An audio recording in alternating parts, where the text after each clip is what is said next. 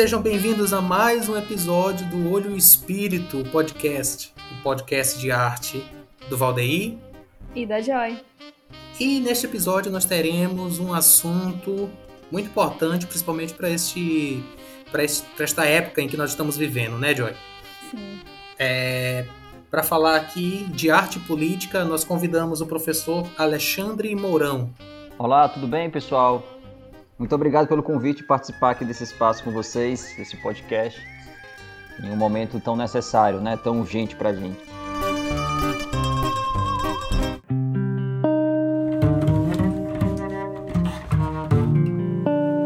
Então, eu me chamo Alexandre, sou professor, fui professor durante dois anos lá na UFMA, em artes visuais.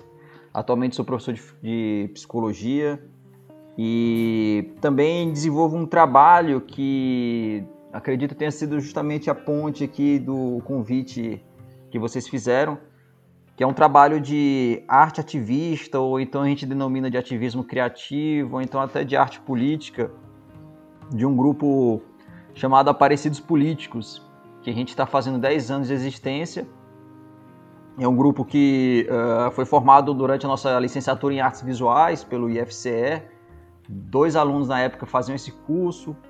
E aí a gente teve a ideia de formar esse coletivo, porque eu tive presente a cerimônia de velamento do, de um desaparecido político cearense chamado Bergson Gujão Farias, que ele ficou desaparecido durante 37 anos pela ditadura militar, né? A ditadura é, escondeu o corpo dele para as pessoas não saberem o que, que ela fez com ele. E aí, depois desse tempo, teve uma cerimônia de velamento do corpo do Bergson lá na Universidade Federal do Ceará. Eu tive presente.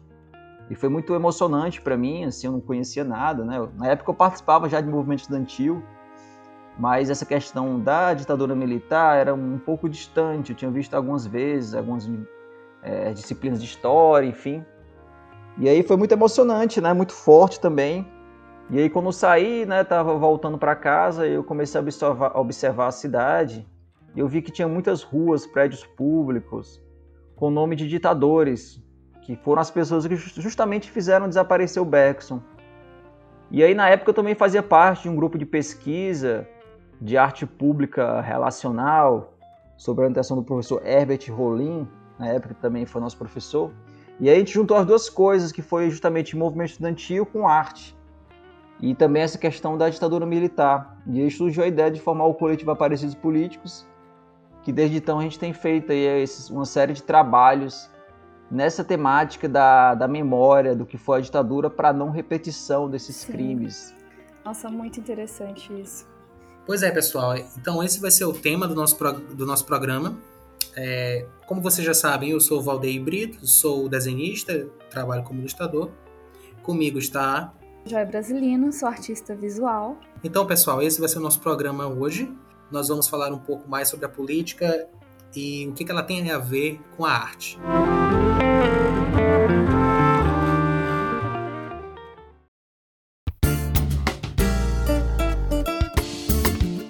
Então, Alexandre, existem umas pessoas, né, que elas falam que a arte não pode ser política, a arte não pode ser panfletária, é, e que cada coisa é no seu lugar, né?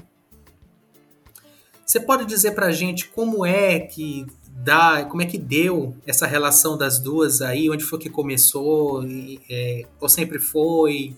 Você teve uma época na história que pegou mais e usaram mais como uma arma, né? Para como uma arma de expressão, marcar o território, nós né? estamos aqui, é isso.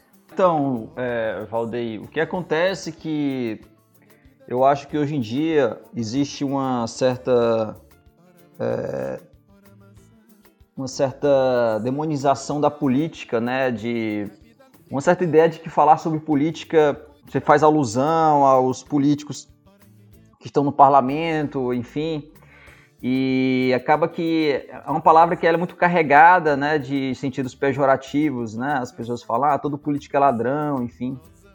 E isso, ao meu ver, ele faz é afastar o debate, porque, por exemplo, o fato de Bolsonaro ter, ter sido eleito na presidência faz parte um pouco dessa ojeriza política que se criou, né? No sentido de que as pessoas, ao criarem ódio da política, e escolheram justamente um cara que se diz antissistema, né, anti-corrupção, mas na verdade ocupou quase 30 anos o parlamento. Aí eu gostaria de começar falando um pouco sobre isso. E aí já indo direto ao ponto sobre a questão da arte, né, de quando começou essa relação, o que eu gosto de pensar a, a palavra polis no sentido mesmo mais é, histórico até, que é justamente esse, essa relação da, da, das pessoas com o bem público, né? E a política enquanto uma instância de mediação das relações sociais. Então, uh, as pessoas, quando tem algum tipo de conflito, antigamente as pessoas guerreavam, né? Faziam guerras. Claro que até hoje em dia a gente também tem guerra. Mas justamente a política ela serve muitas vezes como uma instância de mediação das relações, dos conflitos também. E a arte ela entra um pouco nesse ponto porque uh, ela tem a ver com uma certa relação do afetivo, uma certa relação também das de, de estética, né? E pensar um pouco sobre uh, o espaço público. Por isso que o, até o meu coletivo, como eu estava falando para vocês, tem um pouco essa ideia, né, de intervir no espaço urbano e tal. E aí eu faço aqui uma alusão a alguns artistas que sempre tiveram uma relação muito próxima com a política, para justamente Sim. mencionar que essa história não é nova e é uma tradição também que vem há muito tempo. E aí eu começaria citando um dos mais conhecidos, que é o Gustavo Courbet, que ele foi um ativo participante da Comuna de Paris, né, que foi a primeira revolução operária, considerada uma das primeiras revoluções operárias uh, do século, da modernidade, né?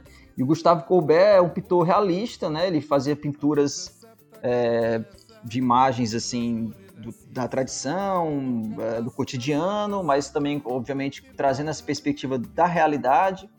E ao mesmo tempo era um cara muito engajado politicamente, né? Ele não não encarava os processos como separados, né? Essa realidade da, da, vida como um todo. Então, por ser também uma pessoa, ao meu ver, não só ele como outros artistas, trazer essa, essa sensibilidade, faz com que essa, essa relação fique muito próxima.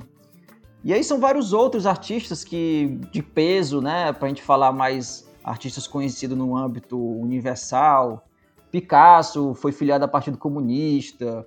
Portinari, que no Brasil foi comunista, tá? Gabriel Garcia Marques na literatura, são vários, vários artistas, né? A gente teve aí a, a, na década também de no século começo do século XX a chamada Frente por uma Arte Revolucionária Independente, que foi um manifesto escrito pelo André Breton, um surrealista, junto ao Trotsky, né? Que foi o, um dos pilares da Revolução Russa. E eles fizeram esse manifesto que teve presença também do, do Diego Rivera e da Frida Kahlo, lá do México. Foi um manifesto de um grupo, uma federação que foi criada, que teve uma, uma, uma certa atuação, né? não, não vingou durante muito tempo, mas mostra algum desses exemplos, assim, e tem vários outros também na história. Se a gente falar aqui do Brasil, tem o clássico Mário Pedrosa, é, que foi também um combativo militante político.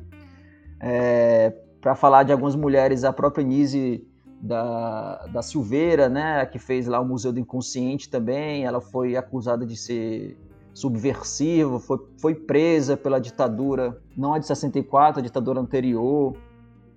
Ou seja, tem uma série de, de turma aí de, de, de, artistas que fizeram essa, essa atuação, né? Então, Uh, a minha resposta vai um pouco nesse sentido, de falar que uh, é um pouco essa, essa necessidade também de aproximar a, a, arte da vida, né? que é um pouco essa, essa perspectiva de, muitos, uh, de muitas pessoas que estão no campo da, da estética.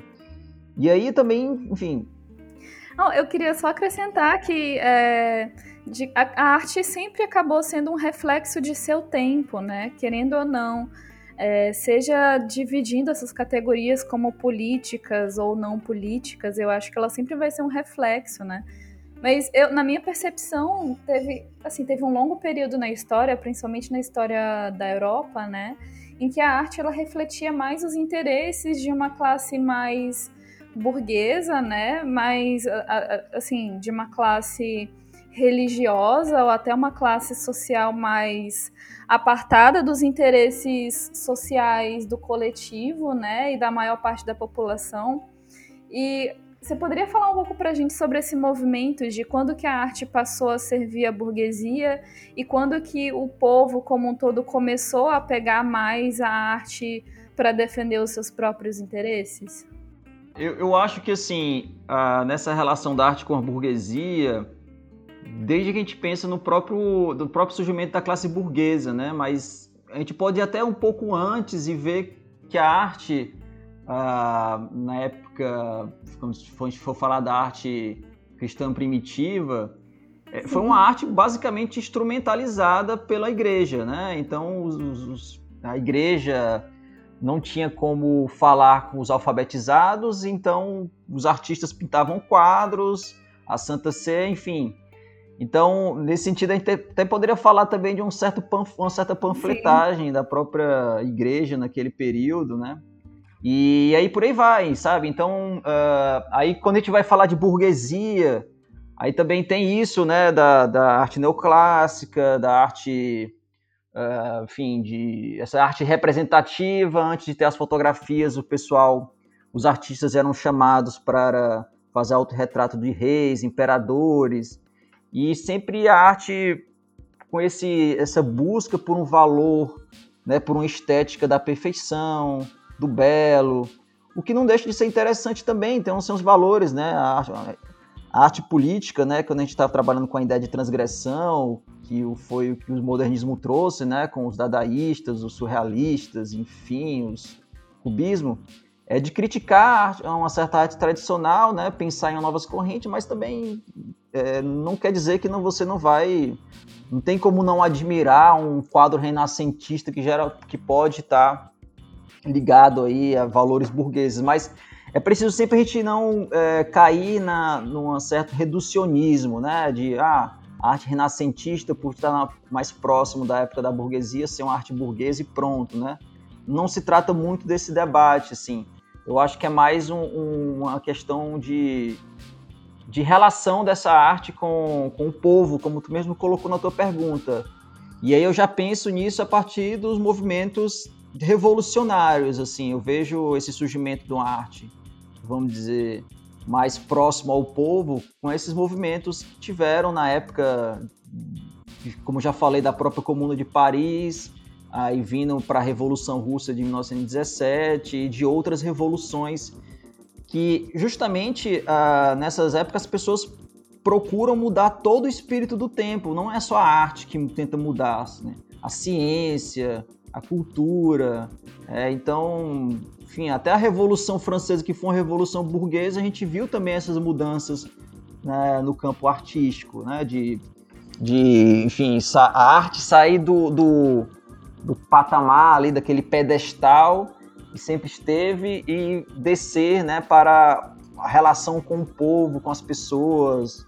Enfim, aí eu vejo a arte política e a aproximação com, esse, com a ideia de povo nesse momento, né? Nesse, nessas etapas desses movimentos revolucionários. Que, o que a própria Revolução Russa trouxe em 17 foi um pouco é, isso, né? Quando a gente vê a ideia do realismo, o construtivismo soviético, então todos aqueles cartazes lá do Rotinko, aquela turma que fazia a propaganda justamente para a ideia de reprodução da obra para as pessoas terem acesso, é, tirar obras da, dos palácios e deixar mais acessível. Tudo isso tem a ver com esses movimentos políticos e às vezes a gente. É isso, assim, essa turma geralmente. É, a galera conservadora que tenta colocar a arte política com um certo, uh, uma certa, um certo esvaziamento, né? A arte política é muito panfletária mas, na verdade, se a gente for ver, muito dessa galera que teve no dadaísmo, no cubismo, no, no enfim, surrealismo e tudo mais, ou até os situacionistas, né, que eles não se declamam como uma, uma escola de arte, mas um estilo de arte, mas se a gente for ver, são pessoas que tiveram muito próximos também dessa de uma atuação é, transgressora, certo? Que vai muitas vezes contra o conservadorismo, É por isso que não é à toa que geralmente em ditaduras, em momentos autoritários, a arte é o primeiro fronte a receber logo a, a primeira pancada. Né? Então, já entrando um pouco no assunto do Brasil, não é à toa que em 2016 a gente começou a ter a censura às artes, é, com aquela, o fechamento da exposição Cui Museu, é, a perseguição lá ao artista Wagner, e por aí vai, que são inúmeras. E aí isso é, é um pouco faz sentido se a gente for ver esse espírito do tempo. É que realmente nunca teve tanta repressão às artes no Brasil Sim. desde a ditadura militar. Então isso é muito, é muito preocupante e ao mesmo tempo sintomático, né? Então pensar sobre Sim. sobre essa arte do povo, enfim, é muito necessário e urgente. Eu adorei teu comentário. Você quer acrescentar alguma coisa, Valdei? É, eu achei muito interessante a fala do Alexandre sobre a questão da Igreja Católica na Idade Média, né? Porque, assim, eu, sorri bastante aqui, ouvinte. Você não tá vendo a gente gravando, né? Mas eu gargalhei alto aqui no mudo. Porque a gente não para pra perceber, às vezes, a gente não percebe certas coisas que são tão óbvias, né? Aquela propaganda, né? Uma propaganda descarada na época, né? Porque, como o Alexandre falou, a arte política, ou a pessoa já pensa no construtivismo, né? ou pensa na sei lá, propaganda nazista, ou leva muito para questão partidária, né? E esquece que o ser humano é um animal político, né? E que basicamente tudo que ele faz tem política envolvida, né? Então eu achei, achei essa questão muito, muito interessante.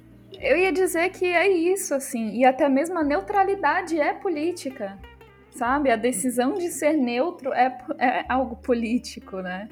Então é sempre algo assim, eu não acredito que dá pra gente separar é, a arte de política. Eu não sei dizer, assim, na minha opinião, se existe um momento na história em que essas coisas foram completamente separadas, assim. Eu acho que elas houveram momentos em que expressaram mais é, as opiniões de um lado, houveram mais momentos em que houveram é, opiniões de outros lados, outras camadas da sociedade, mas para mim sempre houve é, uma relação direta, assim. Você concorda, professor? É, isso mesmo. É, no Brasil, eu acho que isso ficou muito forte, principalmente na década de 60, quando a gente pensa nos movimentos contraculturais, nos movimentos ah, de luta contra a ditadura militar.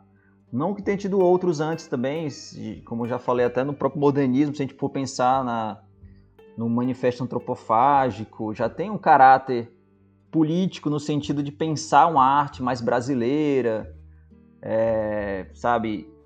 Mas eu destacaria bastante essa década de 60, a geração de 68, que deixou um legado enorme para a gente, para nossa geração, que, enfim, movimento tropicalismo, o teatro José Celso, Augusto Boal, artistas como Cildo Meirelli, Arthur Barril, sabe? Tem uma série de, de pessoas que... Paulo Brutz, que lá no Pernambuco, o próprio Elliot Sica também, com os parangolés dele. O, o parangolé eu acho que ele representa um pouco, ele pode falar um pouco dessa relação de arte e vida, né? De como é, pensar uma obra de arte que não esteja uh, num pedestal, emoldurada, distante de uma de, da população. Então, com os parangolés, ele tentou ir para a favela, subir um morro, enfim. E aí tem outros trabalhos, né? Então, é justamente essa, essa, essa relação,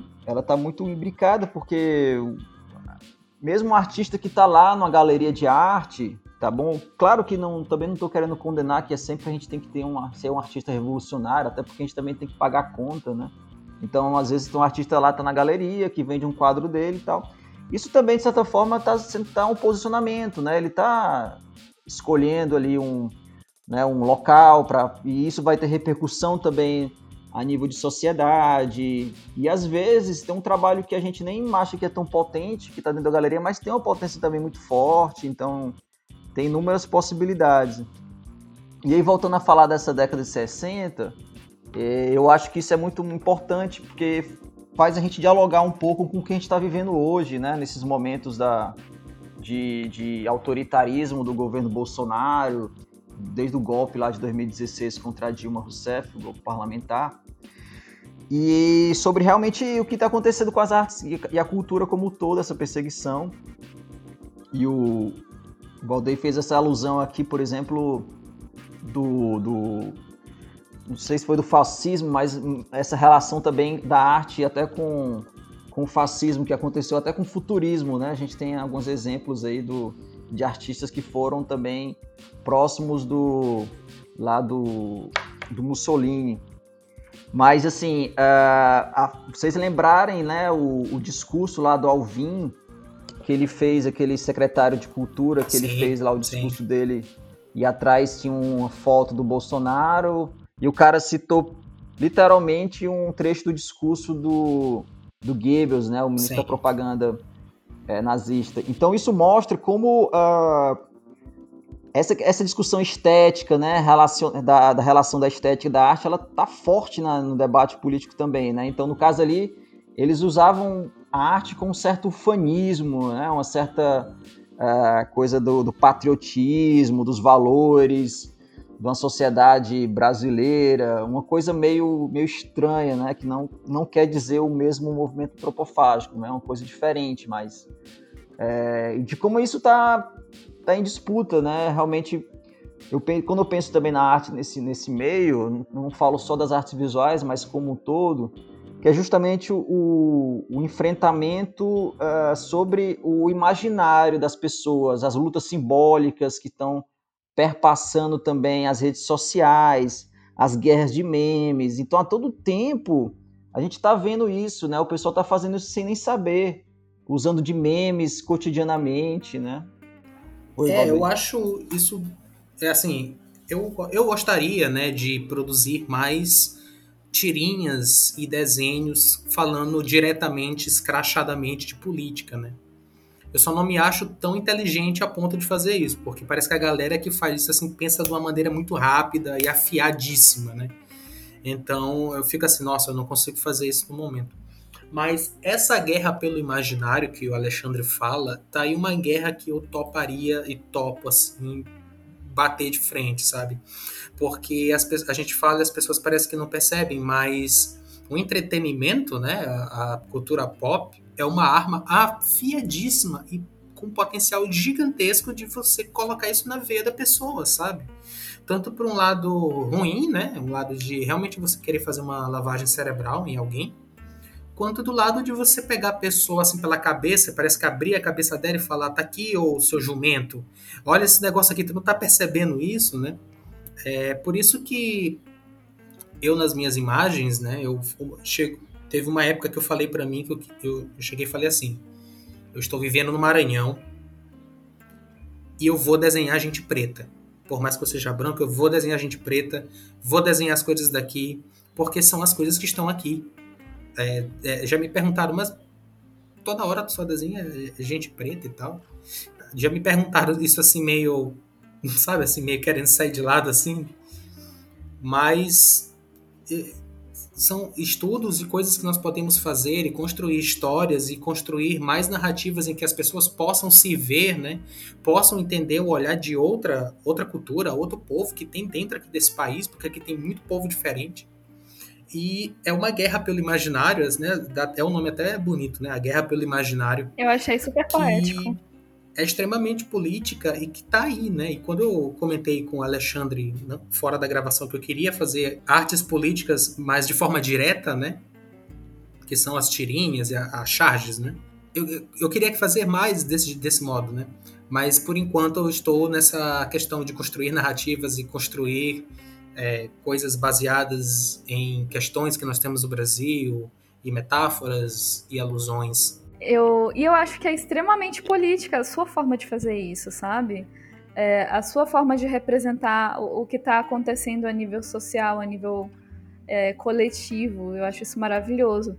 Sobre essa questão da guerra do imaginário e também do poder da mídia, né, dos memes, por exemplo, tem uma página que eu adoro no Instagram que é New Memeseum, que eles têm uns, uns posts maravilhosos, assim, rapidinho eles fazem uns memes de, do que está acontecendo no mundo das artes e da política. E eu sempre ri muito dos posts que analisaram as mudanças no Palácio do Planalto, por exemplo, em relação às artes que estavam lá, né? Assim, de como tudo era trocado e era, era como que no governo Bolsonaro, por exemplo, é, as artes que estavam presentes no palácio eram, ficaram quase uma arte condominial, assim, sabe? Essas artes de condomínio, de salão, assim, de, de condomínio e, e que é, é, um, assim, um esvaziamento total do significado, da potência das obras que estavam presentes, né? E uma substituição por uma, uma imagética que era considerada é, bela, que era considerada de, que é considerada adequada né, na, nessa mentalidade autoritária. E é, existe até essa discussão do estético, né, do gosto, assim, do que é, é o brega, né, dentro do autoritarismo, o que, que é o que é interessante. É muito curioso isso. Também tem esse lado de como ocorrem vários memes da preferência do Bolsonaro pelo Romero Brito, por exemplo e como que o Romero Brito foi um artista, assim, que uniu não só a direita, mas a esquerda, né? Fizeram até um meme, assim, de vários presidentes do país e a sua relação com o Romero Brito e eu acho muito curioso isso, assim, como é, muitas é vezes parente, os tá? líderes políticos acabam se associando a uma arte que é uma arte puramente decorativa, né? Assim, não que o trabalho do Romero Brito seja só isso, mas como um todo a gente vê uma tendência dos líderes políticos é, indo por esse lado, né? É, sim, exatamente. É, o, eu estava querendo também comentar, o Valdeir falou do trabalho dele e, e, e o Valdeir, no meu ver, o trabalho dele ele tem uma carga política muito forte a partir do momento que traz essa discussão sobre a identidade negra, né, a valorização do trabalho, os traços do negro.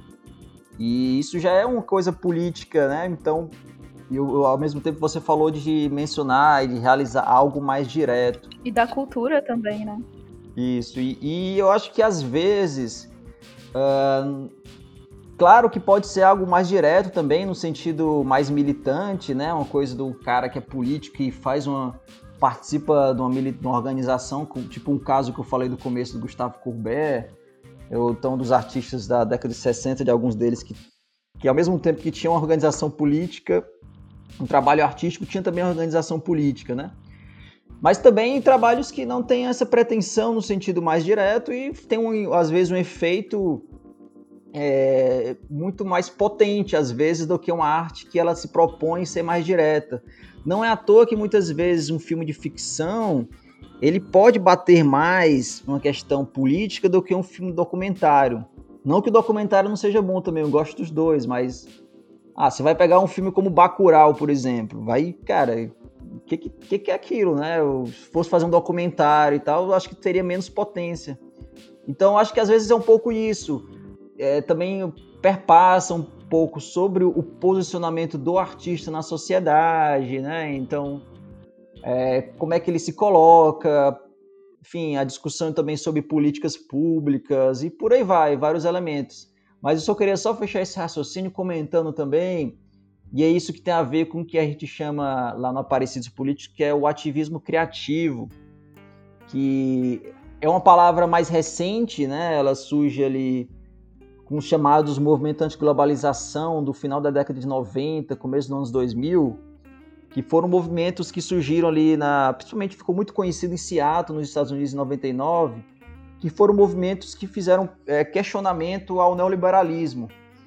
E naquela época, a, a geração que estava fazendo esse movimento já era uma geração que já tinha passado da, da queda do muro de Berlim.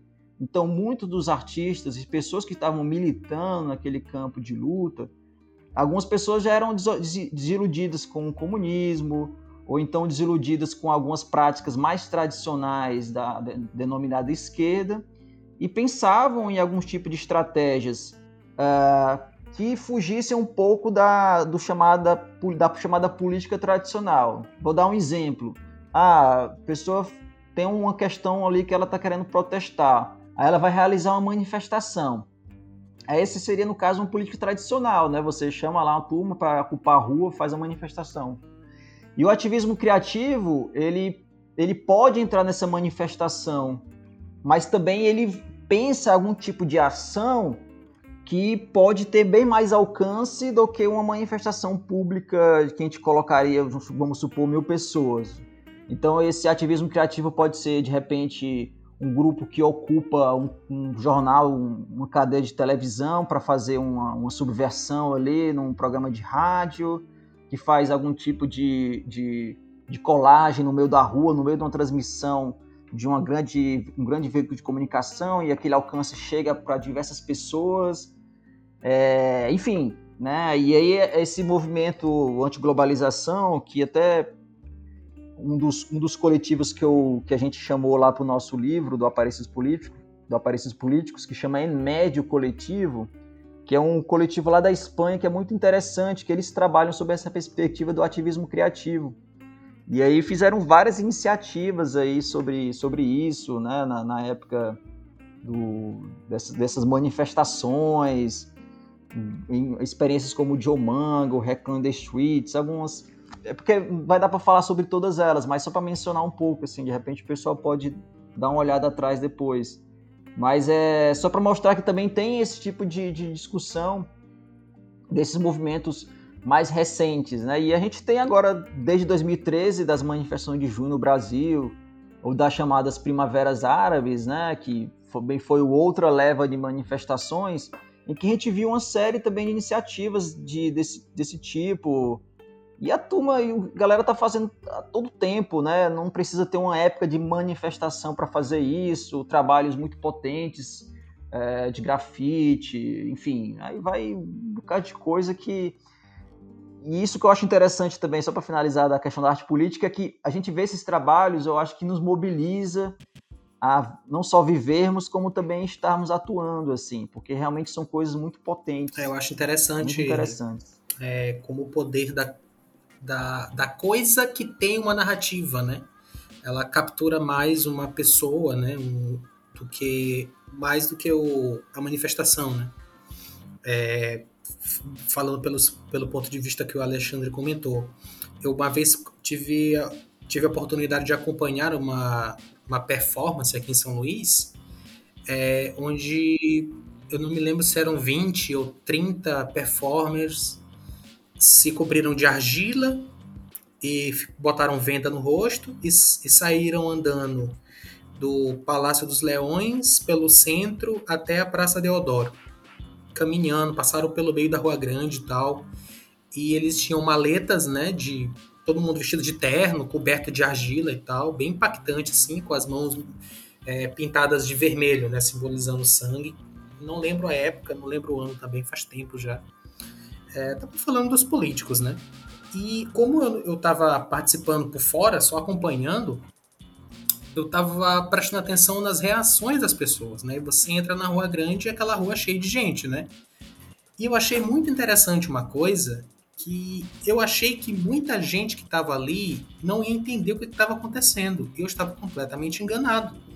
Quando aquelas pessoas botaram o pé na rua grande, que eu fui andando pelas calçadas, é, ouvindo, né, porque eu sou maroca, as pessoas elas iam comentando, nossa, mas o que, que é isso? Ah, não, isso é arte. Aí eu botar ah, isso é arte? Ah, o que será que é? Aí outra pessoa, ah, mas isso é arte, tô falando de político. É... Teve um velho, um senhor, que eu lembro que ele falou, é isso aí mesmo, é tudo bando de ladrão. E aí as pessoas elas iam, iam comentando aquilo, né? E eu ouvi gente comentar sobre essa performance, ó, anos depois. Eu ouvi. E também dentro dessa questão né, do, da, do impacto de algo criativo, né? Eu trago aqui, acho que o, filme mais conhecido do, da face da Terra, que é Star Wars, que é descarado em Star Wars que eles estão lutando o tempo todo contra um regime fascista, né? O tempo todo. Mas não, Star Wars não fala de política, né? Coincidentemente, eu tinha um amigo que adorava o Império, adorava Darth Vader, e os Stormtroopers e tal, e coincidentemente ele adora o Bolsonaro. Então, são coincidências, né? Não há política nessas coisas. Então, eu acho interessante como essas histórias elas contêm política, mas, por exemplo, a Disney, né, que agora tem o Star Wars, eu ouvi um vídeo falando sobre a falta de profundidade política no Star Wars, que não pode ter. Tipo, os fascistas, eles estão lá, eles são vilões, né? Eles são vilões porque eles são maus, né? Não existe aprofundamento nos personagens, é, é, pontos de vista, não existe nada desse tipo, né? Porque eles não querem que tenha aprofundamento, porque eles querem vender produto. Então esse é o posicionamento político deles, né? Eles, eles não querem que vá para um lado, que não vá para o outro. Eles que querem que fique não no meio termo, mas eles querem que fique no meio termo do dinheiro, né? Que eles possam vender para todo mundo as coisas, né? E outro, outro filme também recentemente que envolveu um certo cunho político e tal foi o filme do, o filme do Coringa, né? Que eu não quis assistir porque, enfim, mas que levantou toda essa questão do, do incel, né? E as mulheres elas não gostam de mim, e aí tudo é uma merda mesmo, e enfim. E que meio que, meio que levantou pessoas de ah, tá vendo, é isso aí mesmo, essa pessoa tá certa, olha aí como o Coringa tá certo. E a gente começa a pegar pinceladas, né, das pessoas que vão concordando com concordando com o filme, não no ponto de vista, nossa, esse filme é interessante, esse cara é louco mesmo. Não, nossa, esse filme é muito foda, esse cara tá certo, eu vou seguir as coisas, eu vou ser que nem ele, né? Meio que tem essa dança, né, em cima dessas dessas desses materiais de entretenimento, né? Que passa essa argila de é só entretenimento. Não, estamos falando de política. Quando na verdade tá, né? É, falar que eu concordo contigo, sim. É, tem muito desses filmes, até mais religianos, que trazem também essa esse, esse debate aí sobre até uma luta de classes, uma, enfim, né, uma disputa do, do rebelde contra o contra o, um autoritário e filmes de ficções conhecidos que estão também é, discutindo isso e aí tem muita coisa né realmente agora o, que eu fico pensando também sobre esses sobre os filmes é justamente isso né que é, é esse um pouco chamado para o artista não basta só a gente uh, ficar por aí, né? No sentido de. Uh, um, vamos lá, um diretor desse produz um filme desse, pegando coisa mais de uma grande proporção, né? É, eu, na minha, é o meu posicionamento, tá? Mas obviamente não é. Eu acho que tipo um, precisaria de um aprofundamento maior, né? No sentido de ah, tudo bem, ele pode deslocar vários imaginários, várias pessoas sobre isso, com, de sensibilizar as pessoas e tal mas eu acho que, que é necessário algo mais, né? De, que, que tem a ver aí com essa. A palavra engajamento, ela às vezes carrega um certo peso, né? Que às vezes eu fico um pouco pensando se deve, se deve usar ou não, mas se aproxima um pouco disso mesmo, da ideia do engajamento, né? De uma participação mais efetiva. Sim. E aí eu acho isso mais interessante, né? Não que esse, o filme que você mencionou não tem isso de efeito tão legal. Eu acho sim que é muito bom. É, mas aí pensar também sobre essas outras possibilidades, né? O que a gente pode fazer de como, como, como artista, né? Então a gente está falando até de, de, aqui de outros países, outros, hum, outros momentos históricos, Aí tu, tu comentou, Valdeir, sobre o Maranhão, e no Maranhão a gente teve também um movimento bem legal, assim, na, na década de 60 também. E atualmente temos também pessoas fazendo coisas muito massas de arte contemporânea. E às vezes até você criar um espaço de, de uma galeria de arte é uma certa resistência também. É, então, assim, só para mencionar alguns, a gente tem aí o. A gente teve na década de. final da década de 70 o chamado movimento Gororoba, que o pessoal fez uma exposição, que até o professor Murilo estava tava dentro também, que eles chegaram até a ser censurados pela, pela ditadura. E aí tem alguns artistas, né? O próprio César Teixeira, compositor. E, enfim, é, a música, as, as, diversas músicas que foram feitas na, naquela época, né? Se não me engano, a bandeira, bandeira de aço, enfim. E aí, aí a gente tem agora também uma turma fazendo muita coisa boa também, né? Nesse campo aí da. Tem a Zeferina com os lamb dela, Nossa, que são muito legais, muito dela. fortes também. Tem uma. Tem a Silvana, né? Ex-aluna. Não sei se ela é ex-aluna, continua na UFMA, aluna da UFMA, né? Que faz um trabalho muito bom também sobre a, a negritude né, feminina. E, e, isso a gente vê como é uma questão que mexe bastante na, nessas discussões depois, principalmente da morte da Marielle Franco, como a questão da mulher negra ela se a, acabou aparecendo de uma maneira muito mais forte e aí a gente tem visto alguns trabalhos surgindo com isso, né? A mulherada traz, chegando junto, intervindo com essa identidade que tentaram apagar literalmente quando mataram a Marielle Franco. Então esses trabalhos que são feitos pela Silvana como por outras mulheres, e não só mulheres negras, mas também mulheres brancas, enfim, também outras identidades, demonstram que é, que florescem, né? Que essas, essas lutas florescem em trabalhos artísticos, enfim, que são muito potentes também. Mas enfim, foi uma digressão aqui para a gente também trazer um pouco para o Maranhão que eu fiquei pensando agora, né? Que eu, tava, tinha mencionado muita coisa de fora. Não, eu, eu achei super pertinente o teu comentário. Porque às vezes a gente tem essa noção é, de arte política que é muito destacada do local e do movimento que a gente está vivendo, né? E eu acho que é muito importante a gente fazer esse resgate e de repensar também de, de quais formas a gente pode recriar essa atuação dentro do que a gente está vivenciando, dentro do, do cenário em que a gente está inserido e dentre as coisas que a gente tem acesso no agora, né? É, eu acho, eu acho super interessante, assim, admiro demais essa, essa questão dos lambes, né? Lambes e grafite, assim, eu acho muito massa. Porque eu fui uma pessoa que cresceu trancado dentro de casa, né? Eu não, não podia sair quando eu era criança. Quando fui adolescente, não tinha amigos em rua nem nada, então eu já era acostumado. Nós dois. É, é, já era acostumado a ficar trancado. E daí, quando eu vejo a galera fazendo assim, essas coisas na rua, eu fico, caramba, que massa esse pessoal fazendo isso, sabe? E tem altos desenhos assim que que desafiam, é certo, né? Ou não só ou não desenho, né? Frases, né? E tal, que chamam muita atenção e que eu acho muito massa, assim, que tem o eu esqueci o nome do rapaz agora que faz os casumbazinhos, como é o nome dele? Vocês conhecem? Não, é o Igor, né? O Igor Igis? Não, não, não, é o que faz. Que, é o Val, o Val. É ele, é, é. Eu acho muito massa os casumbás que ele faz, porque é característico dele, né? O traço. Eu acho muito interessante, assim, do ponto de vista de que é, nós estamos botando o nosso pé bem aqui, né? Retomando este lugar, né? nós estamos aqui, nós estamos presentes, né? Como a questão da Marielle, eu acho isso super mega interessante. Sim. Que é uma sensação que eu não vou ter, né? Porque eu sou branco classe média, né? E que eu acho super massa quando existem esses movimentos assim. E, ah, eu acho isso muito massa.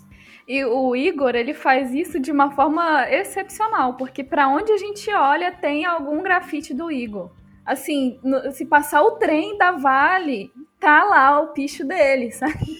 Eu acho isso maravilhoso. Assim. Porra, no trem da Vale é foda. Mas teve, teve mesmo no trem da Vale. Eu vi uma conhecida postando. Porra, é, o trem da Vale é massa. É, é foda fazer picho no trem da Vale.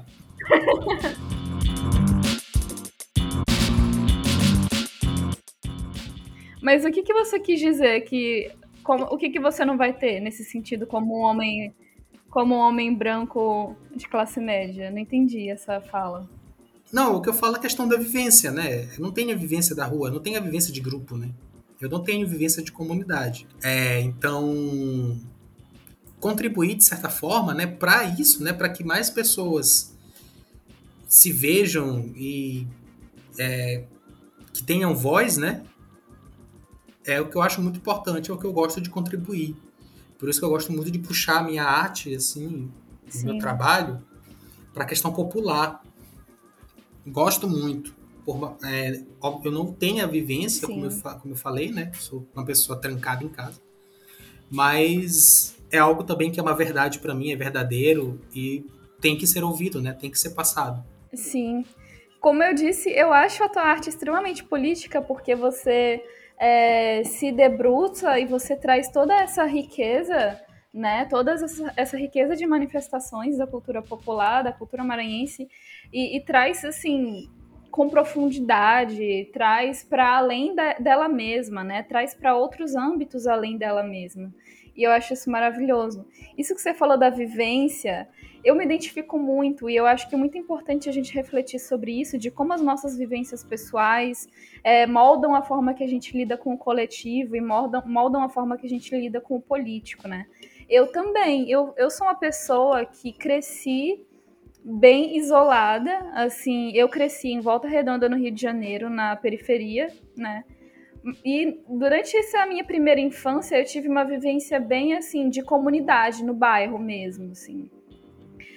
Mas depois disso, eu, eu tive uma vida, né? Meus pais se mudaram e a gente teve uma vida que foi extremamente reclusa. E eu tive, a partir disso, uma criação que foi o completo oposto, que era até proibido sair de casa, assim.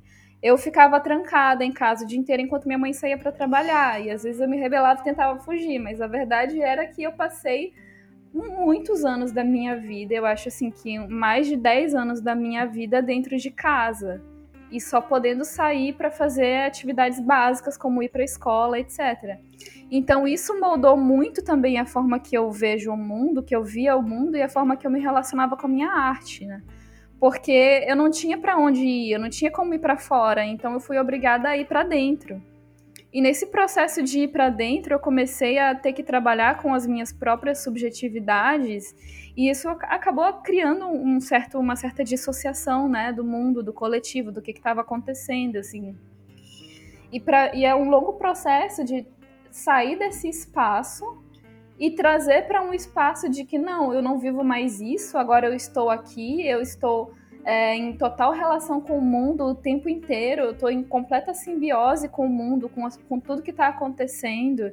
E o meu trabalho e as minhas vivências não são separadas disso. E eu acho que é só depois que a gente assim reconhece esse espaço que a gente pode realmente observar é, a nossa arte como um instrumento político de, de relação com o coletivo, né? Enfim, foi só uma, uma experiência pessoal, mas acho que é importante também a gente observar como que as nossas experiências pessoais moldam a forma que a gente lida com a arte, com o coletivo, com essas manifestações, né? E daí tudo isso aqui que a gente está falando é memória, né, né Alexandre? É, a memória do povo, a memória da cultura, a memória de identidade das coisas, né? Que muitas das vezes esses governos que são mais fascistas, né? É, mais autoritários, eles tendem a apagar, né, para que tudo fique norm, normatizado, né, tudo muito igual, tudo muito organizado, sei lá, para que facilite controle, não sei. Então, Alexandre, você pode falar um pouco mais dessa memória e como é que o grupo de vocês lida com isso? Tá, Valdeir, eu vou começar justamente por uma questão mais atual, que é o caso da Marielle Franco que o, o que a gente vê na, na história de vida dela é justamente duas tentativas de apagamento, né? Primeiro foi a própria morte física e depois a morte simbólica que a gente vê, né? Quando um deputado lá, o, o que agora o atual foi o ex, ex-governador do Rio, né? O Witzel quebra a placa da Marielle, quando a gente vê uma série de pessoas também querendo tirar essa simbologia da Marielle, é porque sabe que o nome dela tem uma força enorme, né? uma potência enorme que não vai ser morta. Que apesar de terem tentado matá-la fisicamente, uh, o que foi a Marielle como pessoa extrapola tudo, né? Então, e aí isso tem a ver com essa discussão que tu tá me chamando aí para memória, né? Porque o que a gente viu e a gente vê ainda hoje sobre a ditadura militar? Muita gente pensa que é uma temática muito distante, né? Já passou e tal. Mas o Bolsonaro ele faz alusões diretas à ditadura militar. Ele fez uma homenagem ao Ustra lá, no, nas, no, que é um dos piores torturadores, na sessão de impeachment da Dilma, do golpe, né? E a todo tempo ele está ameaçando com isso. Então, por que, que ele está trazendo tanta memória da, da ditadura? Por que, que ele está trazendo tanta memória do Ustra e dessa, dessa turma que, é, que cometeu crimes de lesa humanidade, como tortura, desaparecimento forçado e assassinato. É porque ele é um cara que, é, que, que paquera com isso, né? Que se pudesse, ele transformaria o Brasil numa ditadura, né? Apesar de que eu já acho que a gente está num momento de exceção, né? Eu não acho que vivemos numa democracia plena há muito tempo. E claro que sempre foi uma. E isso é outra discussão que é sobre a justiça de transição, que depois, se der, eu continuo falando um pouco mais. Que a gente ainda não conseguiu fazer essa mudança para uma democracia desde a ditadura. Mas voltando para a questão da memória, é justamente sobre esse ponto que é uma, uma questão muito presente, né? Quando a gente as pessoas entendem mais isso quando a gente fala dos crimes do nazismo. É, então, a, a, ideia do lembrar para não esquecer, é, lembrar para não repetir. E a mesma coisa a gente pode falar também sobre o que foi a ditadura militar brasileira, que deixou mais de 454 mortos desaparecidos políticos, que foi o número oficial, mais de 8 mil indígenas é, assassinados. Falar sobre a ditadura militar e o que aconteceu para justamente é, mostrar como uh, aquel, aquelas histórias, aqueles momentos, eles podem se repetir e como de alguma, de alguma forma Sim. se repete, né, em, alguns, em algumas características assim.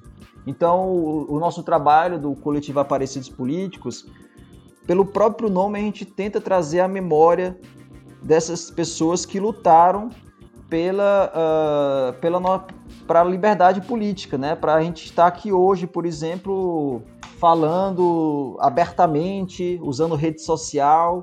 Então, pessoas literalmente foram mortas defendendo a democracia durante uma ditadura, né? Porque uma coisa é você lutar né, no contexto de uma certa abertura política, outra coisa é você estar num momento de fechamento total depois no, do AI-5 da vida, né?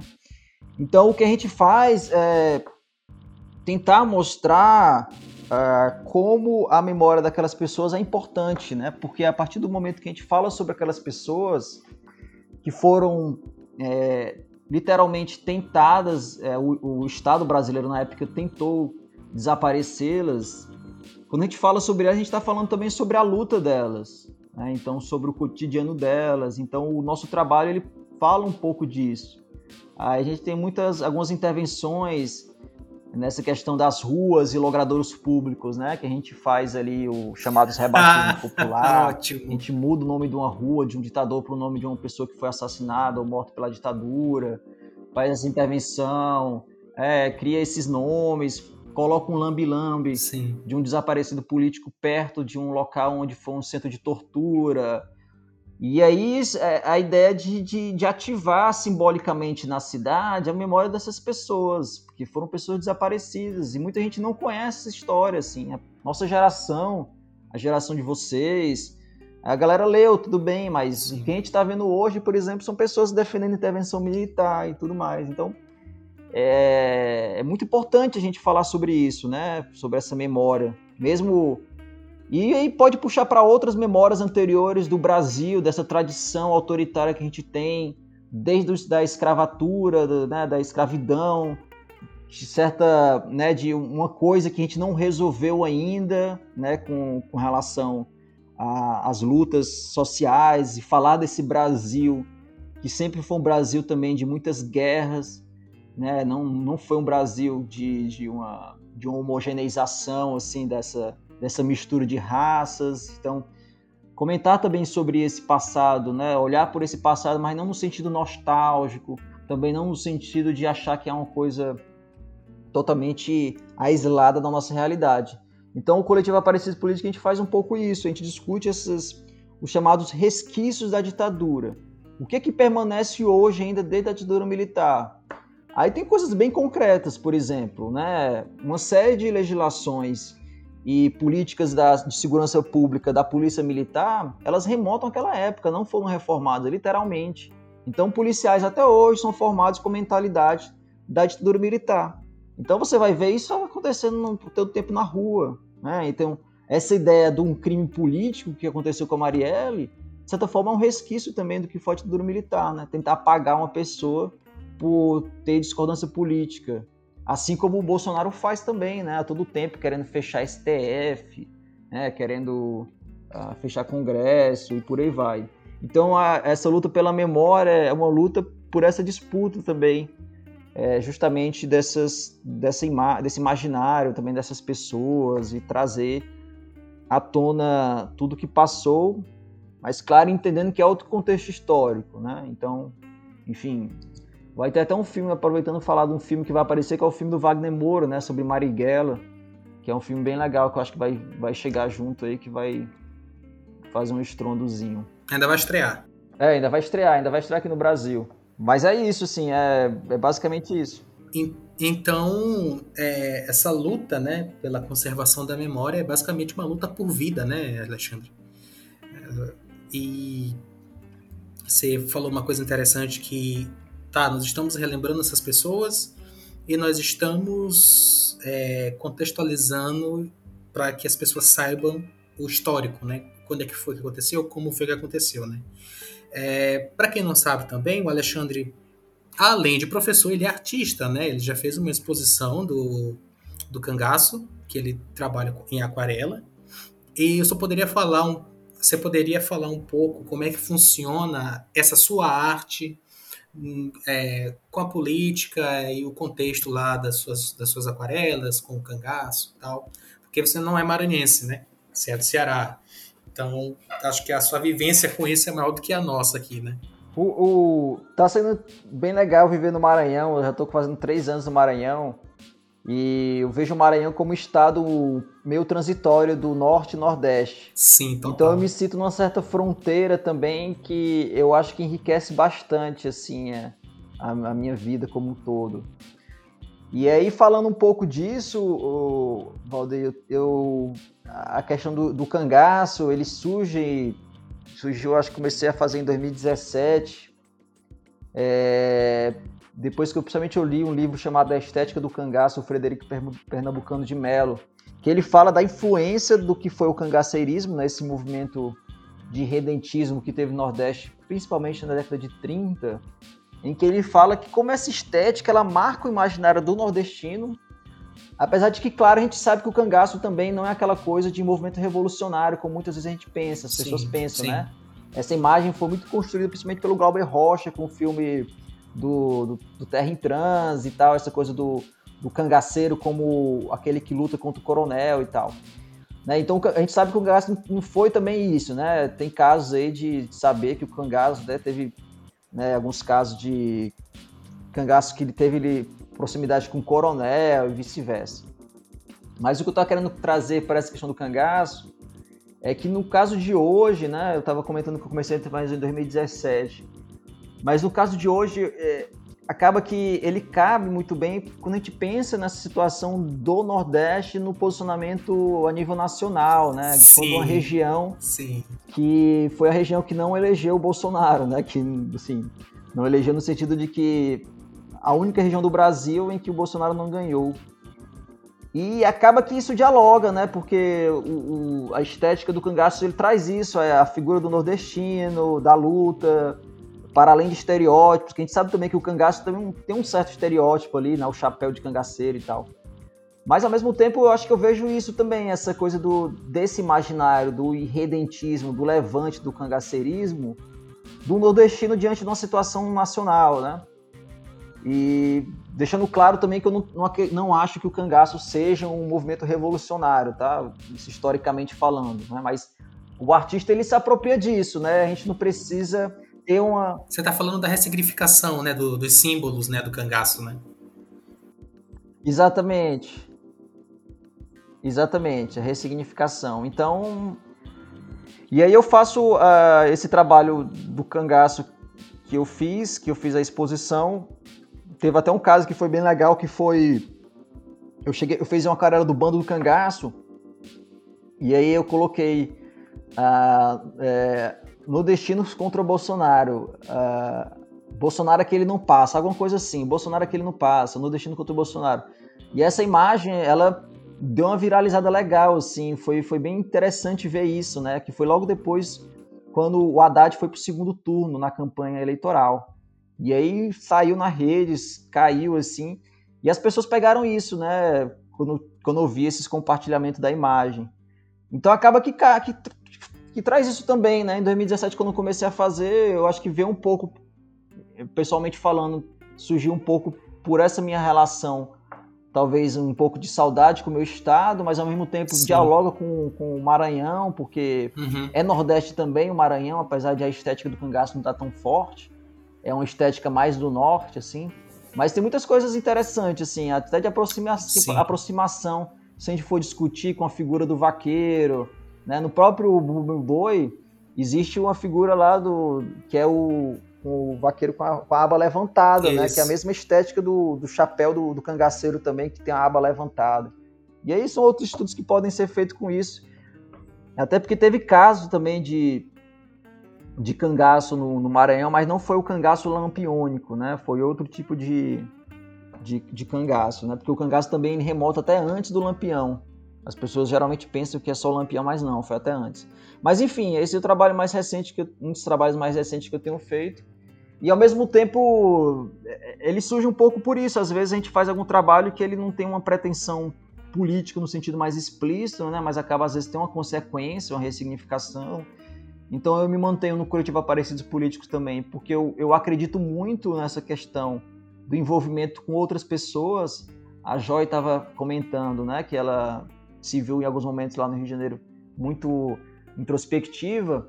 E eu acho muito legal a gente pensar enquanto artista em trabalhar com outros artistas também, assim. É, Sim, então, totalmente. O que foi a experiência do, do Valdeir lá com a feira, ou então... Então isso são... A gente, às vezes, artista, a gente tem uma certa tradição do que é aquela tradição do ateliê individual que marca muito. Então isso, às vezes, acaba isolando o artista e fazendo com que a gente não consiga Nossa, é, êxitos em lutar por políticas públicas, é, conseguir mais é, uma, um, algum tipo de espaço. Por exemplo, um salão artístico maranhense de artes visuais faz um tempo que está parado, né? Quanto tempo que não tem um salão de artes maranhense nas artes visuais, sabe? Então, pensar também sobre isso. Se a gente começa a atuar como coletivos, grupos, federações, frentes, comitês, a gente acaba dividindo também as nossas, nossas, é, nossos anseios, Nossa, preocupações, totalmente. mas acaba também fortalecendo nossas potências. E essa discussão sobre coletivo também não é uma discussão nova, desde a década de 60 existe. Tem um texto que eu até vou passar para vocês depois, do Ricardo Rosa, ele fala sobre isso, né? Que é o nome do artigo é Nome, Coletivos, Senha, Colaboração. Esse é o nome do artigo dele, que ele fala um pouco desse histórico de como, a, os, de como alguns artistas têm se organizado em coletivos, né, a partir dessa perspectiva de, de um trabalho em conjunto, é, que foge Sim, um pouco também dessas relações mais hierarquizadas, de, de um certo centralismo, é, que também aconteceu, né, para a gente falar sobre arte política, isso também aconteceu na arte, é por isso que algumas pessoas criticam essa aproximação entre arte e política, porque de fato a gente teve ali na, na, na Rússia, na Rússia stalinista, principalmente uma, uma incorporação do Estado da arte, né? uma instrumentalização literalmente do governo stalinista para a arte. E aí realmente, para falar de um termo mais comum, queimou o filme dessa relação arte-política né? para muitas pessoas. Né? E aí tem. E é sempre preciso a gente saber. Eu gosto mais de encarar essa relação entre arte e política como uma certa relação meio fronteiriça, em que a arte não deve, ela deve também manter a autonomia dela, né? Ela deve manter a autonomia dela. Então, se não me engano, acho que era Mário Pedrosa, acho que era Mário Pedrosa que falava isso, que não, não foi o manifesto do André Breton e do, do, do Trotsky, foi esse manifesto que falava justamente isso, que é a gente é para ser é, socialista na política e anarquista na arte, porque justamente a arte ela tem que ter essa licença mesmo, né? Na verdade, ela nem deve pedir licença, deve trabalhar com esse escopo da liberdade plena. Né? E porque realmente também vai chegar um momento que a, na, se a gente for falar politicamente, é, vai se pensar que o artista é para fazer tal coisa, mas o artista ele tem que tra trabalhar com liberdade, né? Com a liberdade, tem que ser o material dele. Então, é por isso que eles falam no anarquismo, né? Porque é uma corrente política vamos dizer assim, mais libertária em relação ao socialismo ou então ao comunismo. Né? Então a arte mais nesse campo aí da, do, do, do, anarquismo, do libertarismo, né? Sim. Nossa, eu acho isso muito importante e eu acho assim que é muito importante a gente como artista é, repensar mesmo essa essa idealização do trabalho do artista como um trabalho individualizado, né? A gente tem um pouco dessa imagem social do artista como uma pessoa que está lá sozinho no ateliê dele. E rolaram até vários memes, né, do artista antes do isolamento, o artista durante o isolamento social e o artista depois do isolamento social. Era uma imagem de um de um ser lá paradinho pintando sozinho e, e, essa imagem não muda, de que antes da pandemia ele estava sozinho, durante a pandemia ele continua sozinho e depois ele vai continuar a ficar sozinho. E eu me, me identifiquei com essa imagem, né, porque é basicamente a minha vida, mas ao mesmo tempo eu senti um profundo vazio existencial, do tipo, não devia ser só isso, sabe? E a gente precisa ver para além disso e se conectar para além disso. E eu acho que é só a partir daí que a gente realmente vai conseguir é, se organizar para alcançar alguma mudança concreta no social, né? Porque é, esses movimentos de repressão e de autoritarismo, eles se organizam muito bem. Eles estão muito unificados nesse mesmo propósito. E a gente deveria ser também, né? Eu gostaria de perguntar sobre essa, essa relação entre a manifestação política e, por exemplo, o isolamento social nesse momento pandêmico que a gente está vivendo, né? Porque a gente tem um imaginário é, com tudo isso que está acontecendo, que é principalmente ligado às manifestações políticas tradicionais que envolvem é, o amontoado de várias pessoas juntas no mesmo espaço para provocar uma revolta. E a gente tem esse imaginário de que agora não é o momento, né? Assim, para protestar, para causar revoltas políticas, porque o risco é muito grande, né? O risco da saúde. Mas gente, isso é completamente interligado a essa imagem de que é muito rígida de uma manifestação política, do que, que uma manifestação política deve ser, né? E eu acho que a gente devia estar tá pensando novas formas, formas adaptadas à nossa realidade, para que a gente não pare e não caia nessa resignação com tudo que está acontecendo, né? Inclusive, eu acho que o governo está se beneficiando disso. E o que, que, você acha disso, professor? Como é que a gente pode pensar novas formas de manifestação política, principalmente através da arte, é, dentro desse contexto que a gente está vivendo de isolamento? É, assim, o que eu acho é que o pessoal não deixou de fazer né, trabalhos artísticos nesse, nesse momento, né? Talvez uh, tenha aumentado, né? Eu até pensei aqui agora numa iniciativa que tem que eu acho bem interessante também, que é o chamado Museu do Isolamento, que é um, um perfil também no Instagram que eles estão colocando trabalhos de artistas. Ah, sim, maravilhoso esse perfil. É, e, e tem muita coisa política ali, super legal também, de crítica ao governo, né, de crítica Sim, uh, sim. Enfim, a, a situação atual. Agora, é, é isso, assim, eu falar qual seria a receita fica difícil, eu não vejo como pensar, né, numa coisa agora... O que vocês estão fazendo nesse momento faz parte desse, dessa, dessa, dessa luta, então um podcast que fala sobre isso. Eu vejo essa atual situação da pandemia, de isolamento que a gente está passando, como um momento de acumulação.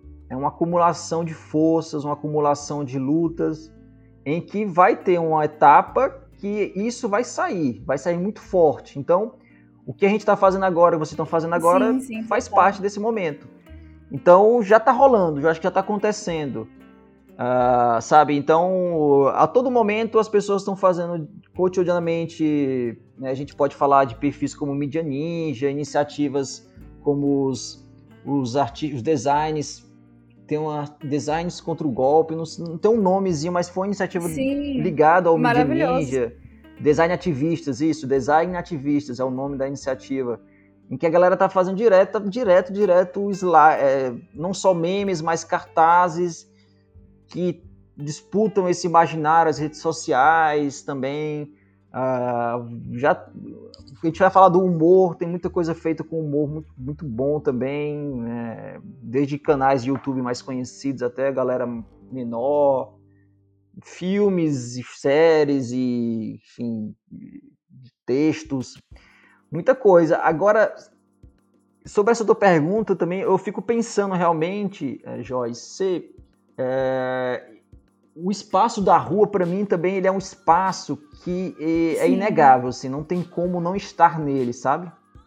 Uh, então, que é esse espaço do contato, né, do contato físico. No final das contas, é lá que se resolve o negócio. Não que as redes sociais não sejam importantes, muitas vezes até mais importantes do que a própria rua, porque justamente é, é um espaço onde as pessoas estão mais acessando. Mas eu fico realmente pensando sobre isso, de ah, se não ter rua, ficar só nas redes sociais. É, de certa forma, eu acho que é uma estratégia até mais atualmente feita pelo, pela própria direita, né? Assim, que eles estão muitas vezes tentando mudar o foco é, da desgraça que está acontecendo através de um, sim, sim. um showzinho, um espetáculozinho que o Bolsonaro faz, né? Uma coisinha que ele faz ali acolá, usando justamente as redes sociais. E aí, no, no final das contas, eu penso muito sobre isso da rua, né? E realmente sei que vai ter uma manifestação agora, né? Tá sendo chamada, assim. E, e eu fico pensando mesmo como é, que, como é que é isso, né? Essa participação de estar na rua nesse momento.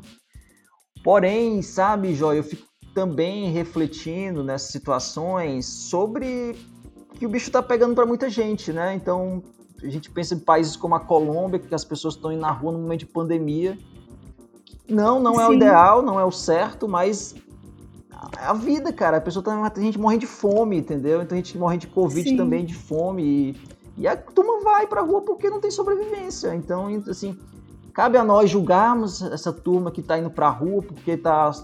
Sim. Sabe, eu, eu, eu te falo que, sinceramente, eu penso muito sobre isso também, sabe? Assim, de é, nessa, nessa situação é realmente muito angustiante, é um, é um momento Sim. de silenciamento muito forte da pandemia, então as pessoas estouram mesmo, assim, né? o negócio pega, cara, então é complicado, é complexo, eu tenho, eu conheço amigos que são contra, que são progressistas, são de esquerda, são contra ir à rua, e eu também conheço Sim. amigos que estão indo para a rua. É, realmente, esse então, debate então, realmente é muito é, complexo, né? É, quando eu mencionei, eu não, não tive a intenção de também falar é, privilegiar um lado em detrimento do outro, mas a gente também tem essa ideia de que quando as manifestações acabam se restringindo ao virtual, tem também um aspecto que é o aspecto é, da bolha em qual cada um de nós está inserido dentro dos meios sociais, né? Porque agora é, é a forma que a gente acessa o conteúdo é, é completamente filtrada, né? Então, muitas vezes, justamente por essas configurações do algoritmo, é, de conteúdo personalizado, é, que muitas pessoas só, só têm acesso ao que reforça a sua visão de mundo, né?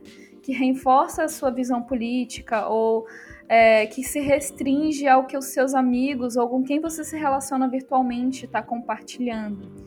Então, eu acho que nesse sentido da manifestação política da arte nas redes sociais, ela acaba sendo filtrada por esse processo e não tem, por exemplo, o mesmo impacto da rua, porque a rua você não tem para onde correr, você está lá e você está em contato, e o contato não está sendo filtrado por nenhum algoritmo, por nenhum fluxo de informação, né?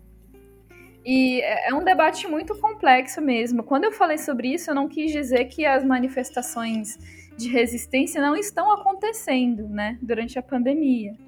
Eu acho que, inclusive, eu concordo com você, tá acontecendo de uma forma muito intensa, porque a gente não tem como mais fugir dessa realidade, né? A gente está o tempo todo sendo confrontado com ela, que, está cada vez tomando proporções mais desesperadoras, assim. E eu concordo com isso que você disse, que tá um processo de acúmulo, e, e em algum momento isso vai explodir, sabe? Eu tô muito curiosa para saber como é que essas coisas vão se desenrolar é. a partir daqui eu até vi um meme, não sei se foi tu que me mandou, Joy, alguém me mandou, que é. Se as pessoas estão indo protestar na rua em um tempo de pandemia, é porque o governo é mais letal do que a pandemia, né?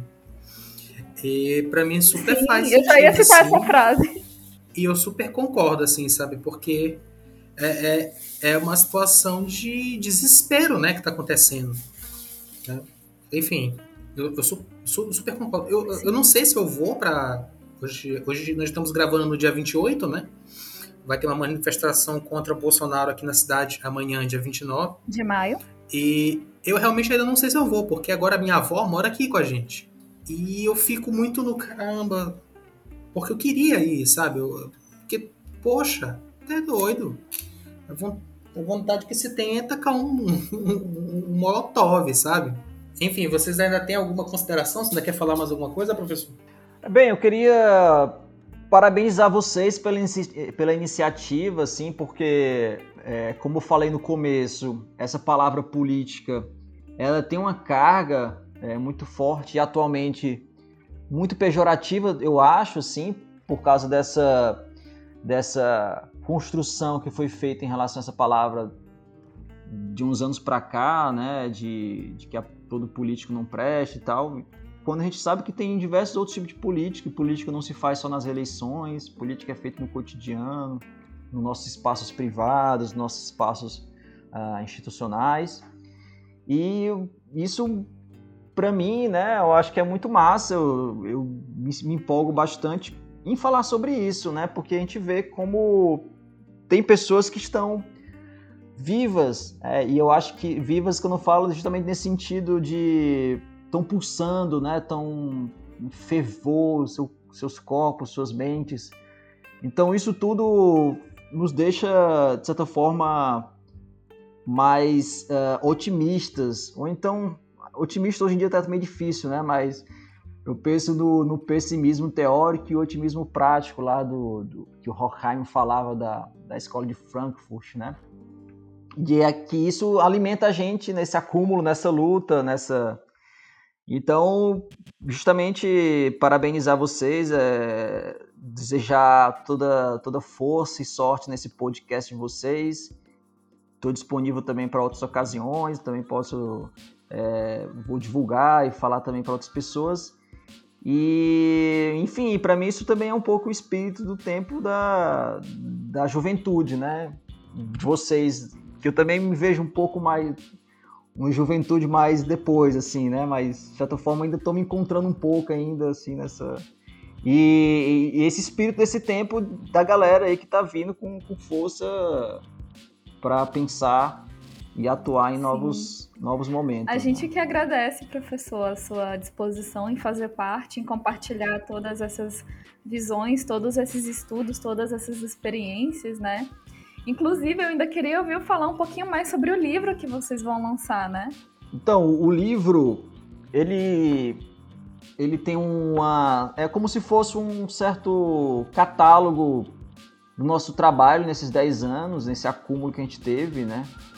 E a gente coloca as principais intervenções que a gente realizou durante esses 10 anos. A gente lançou também um outro livro que se chama Mini Manual da Arte Guerrilha Urbana, que não deu tempo de falar aqui, mas também, de repente, vocês podem colocar o link aí, no, no, que é um PDF que a gente lançou em 2013, dentro do edital da Funarte, justamente mostrando Sim. técnicas de, de, do que a gente chama de arte guerrilha urbana, que também esse nome não é novo.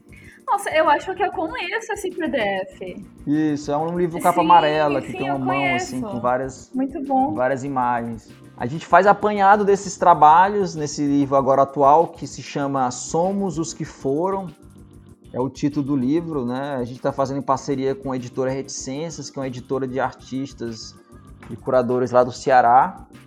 E a gente foi contemplado pela Lei Aldir Blanc para lançar esse livro, para falar a questão de políticas públicas, né? Aqui, se não fosse a Lei Aldir Blanc, a gente não, não teria conseguido. E é o livro que tem esses, esses, essas imagens, basicamente. A gente segue uma certa estética, um projeto gráfico dele tem uma certa estética em relação com a ideia de cartografia então a gente faz assim, um, mostra um local e que ação que a gente fez naquele local. E que foram os lambilambes, né? A, a rádio que eu falei para vocês, intervenção urbana pelo ar, uh, um espaço físico que a gente criou, o livro, diversos momentos do nosso coletivo e a gente chama algumas pessoas para escreverem artigos no livro. E a gente tem no, no livro texto do Médio Coletivo, que foi esse coletivo que comentei para vocês lá da Espanha. A Cristiane Mudra também, que é uma alemã que trabalha na perspectiva do teatro político. A gente tem o texto de um ex-integrante do coletivo, que é o Tom Almeida. A gente tem um texto do Herbert Rollin, que foi esse professor nosso orientador também, que ajudou bastante a consolidação da, da ideia do, do grupo. Uh, temos também o próprio texto da Dilma Rousseff, né, que foi autorizado por uma assessora dela, que vai entrar também no livro, que foi o texto que ela leu durante o golpe parlamentar de 2016. A gente tem, aí tem os nosso texto, o texto da própria, dos próprios editores, que é a Ana Cecília Júnior Pimenta. E, enfim, por o que eu estou lembrando agora é isso, né? Então, e do grupo de arte Calerreiro, que é um grupo lá da Argentina de mulheres, que elas fazem, na verdade a gente se inspirou nelas. Ela é um grupo que já tem 20 anos, 20, 22 anos. É, é incrível o grupo delas, que é sobre a ditadura militar argentina, é um trabalho que elas fazem de memória em relação à ditadura argentina.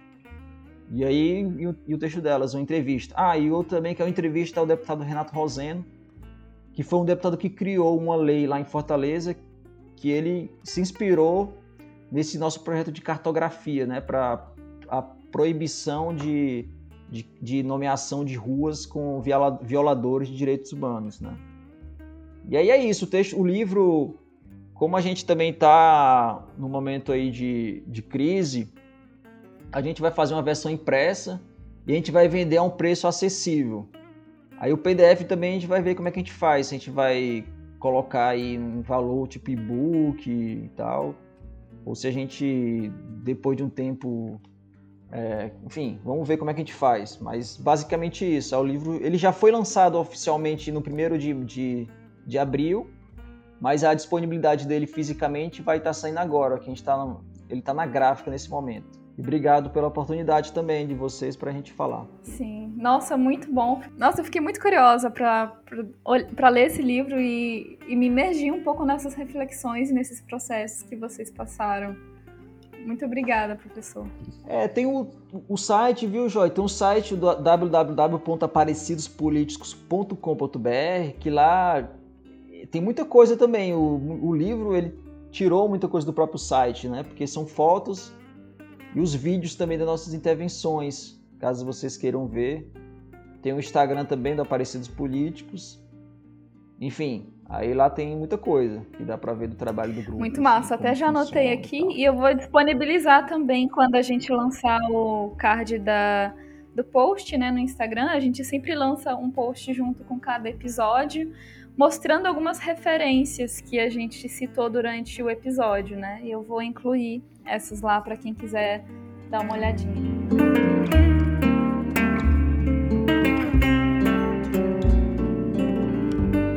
Então esse foi nosso episódio sobre política, ouvintes. Queria agradecer aqui imensamente ao professor Alexandre. Não fui seu aluno, mas ouvi falar muito bem de suas aulas. é, obrigado, Joy, por, ter, por estar aqui. É, obrigado pelas considerações de vocês. Não se esqueçam também que vocês podem me seguir no arroba no Instagram e arroba Valderoso no Twitter. E vocês podem me seguir no arroba Joy Brasilino Arte. E a gente pode seguir é, você aonde, Alexandre? Então, tem o Instagram, o Instagram Alexandre A. Moural, né, o Mourão sem o tio. E tem o Instagram também, arroba Aparecidos Políticos, que é do coletivo que eu faço parte. E tem um site também, www.aparecidospoliticos.com.br, que vocês podem baixar, por exemplo, o livro que eu comentei, que foi o Mini Manual da Arte Guerrilha Urbana, e ver também algumas das nossas intervenções. E tem também o Instagram do Aquarela Cangaço. Né? É, tem o Instagram do Aquarela Cangaço, tem outro também, que não deu de falar, mas é muita Muito coisa. Bom. Enfim, que depois eu falo que é o Orchid Installation, que é um trabalho que eu estou fazendo também. Mas é isso, depois a gente fala mais, outra oportunidade. Então é isso, pessoal. Muito obrigado para quem ficou até aqui ouvindo a gente, muitas informações e até o próximo episódio. Tchau, gente.